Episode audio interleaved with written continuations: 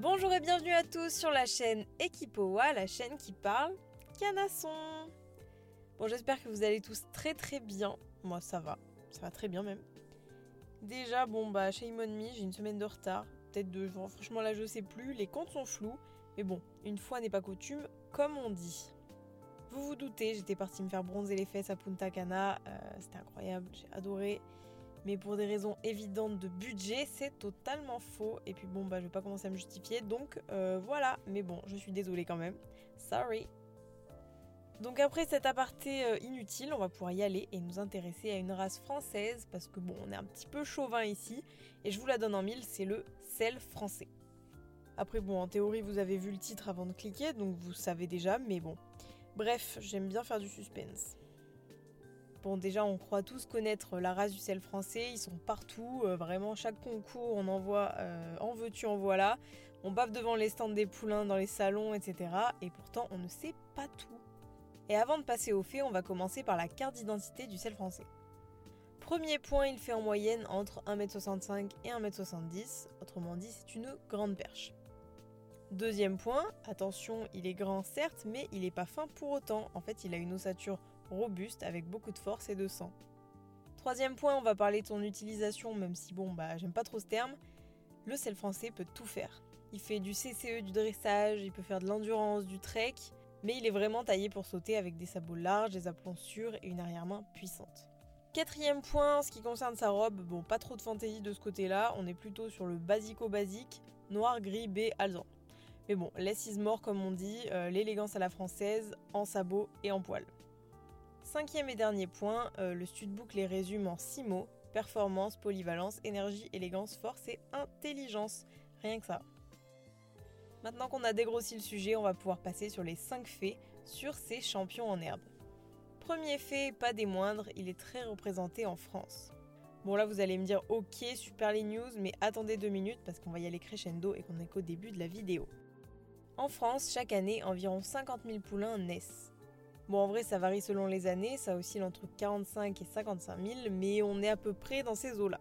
Sur ces 50 000 poulains, on estime que 7 000 sont des sels français, ce qui nous fait environ du 14%, ce qui est un beau chiffre, même si c'est moins que les PS et les trotteurs, euh, bah c'est une belle perf. Belle perf, bravo. De la même manière, sur les 35 000 éleveurs de chevaux en France, 8 000 sont consacrés au sel français. Là, on monte carrément à 22%, euh, impressionnant comme chiffre, bravo, belle perf encore une fois. En même temps, mettons-nous d'accord, on les voit vraiment partout, que ce soit en compétition, en loisir, euh, à Saumur, dans la police, ils sont partout, vous dis-je. Cependant, ça pourrait bien ne pas durer euh, ad vitam aeternam, parce que la production dans cette race a diminué de 22% ces dernières années. Et cette diminution, elle est surtout liée au fait que les éleveurs semblent préférer investir dans des étalons plus vieux, donc plus chers, et du coup faire moins de poulains. Moins de poulains, mais plus chers, vous avez capté.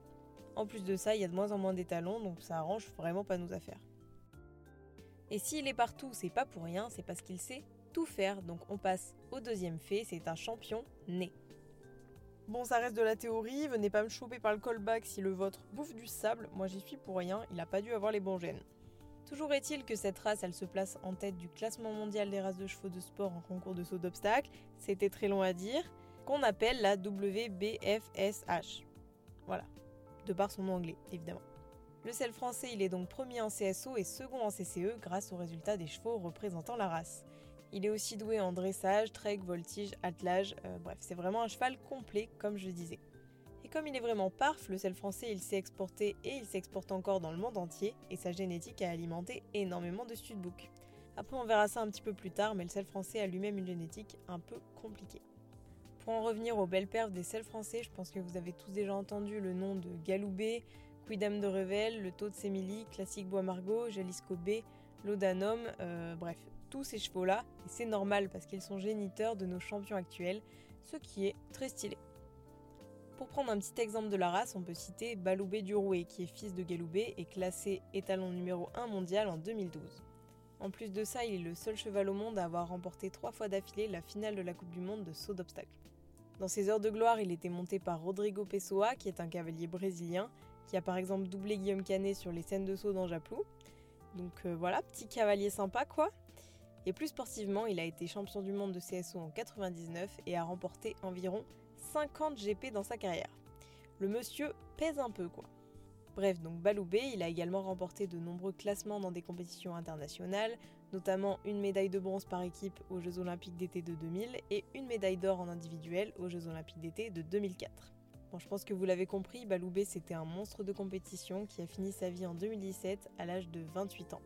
Tranquillou pépère. Et des selles français avec un palmarès incroyable comme ça, il y en a vraiment beaucoup, ce qui montre donc que c'est une race d'exception. On passe maintenant au troisième fait, peut-être le plus long, peut-être le plus intéressant, euh, je ne sais pas. Le sel français est un mélange de tout plein de trucs. Basiquement, on appelle ça une race composite. En gros, il est le résultat de plein de croisements de races demi-sang françaises et de pur sang.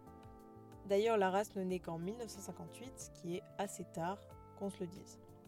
Pour mieux comprendre tout ce bazar qui est la génétique du sel français, on va remonter aux origines du sel français. Déjà, ce petit cheval, il est le fruit d'un croisement entre les juments autochtones de l'époque et des étalons pur sang et trotteurs. Quand je dis jument autochtone, euh, comprenez jument locale, il n'y a pas vraiment de race, elles sont plutôt typées cob, utilisées pour des travaux agricoles, transport, guerre, et elles diffèrent selon les régions. Donc on croise tout ça ensemble, et bim, bon, ça fait pas des chocs à pic, mais des demi-sangs. Comme je l'ai un peu expliqué, ces demi-sangs, ils étaient donc locaux et dépendaient un petit peu selon les régions. On avait par exemple l'anglo-normand, le demi-sang du centre, le vendéen, l'angevin ou encore le cheval de la dombe.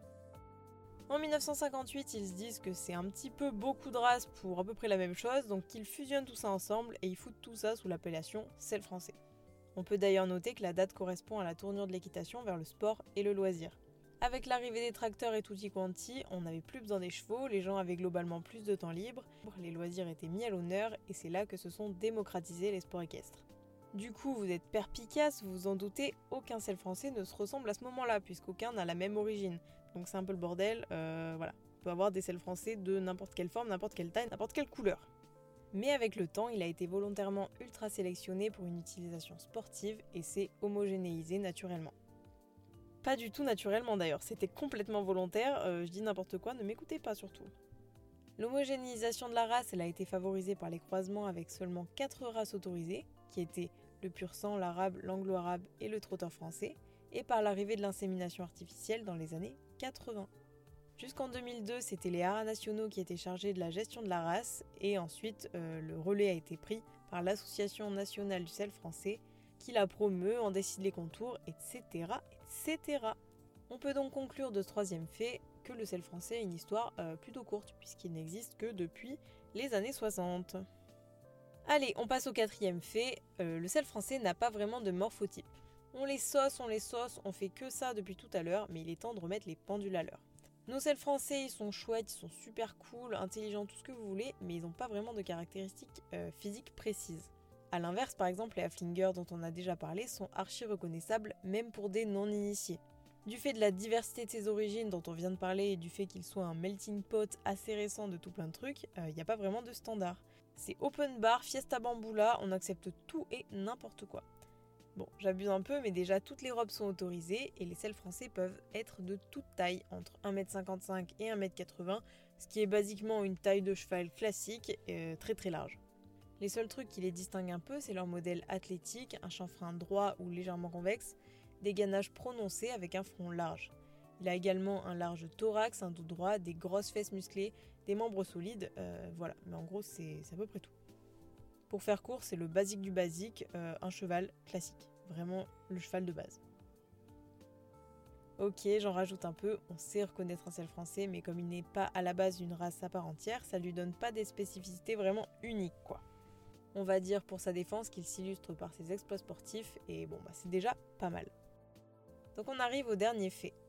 Pour contrer ce concept de sel français fourre-tout, il a été créé le sel français du sel français, la crème de la crème, le sel français originel. Bon, c'est un peu le sel français shiny, comme dans les Pokémon, il est rare, stylé, sans pour autant que ça change grand chose. Et avant de passer au vif du sujet avec les sels français originels, sachez que les sections n'existent plus dans la race depuis 2009.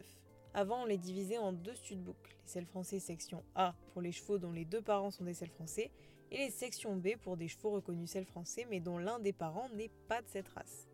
La section B c'était un peu les sandbourbes, presque démoldus mais bon ça passe encore. Voilà.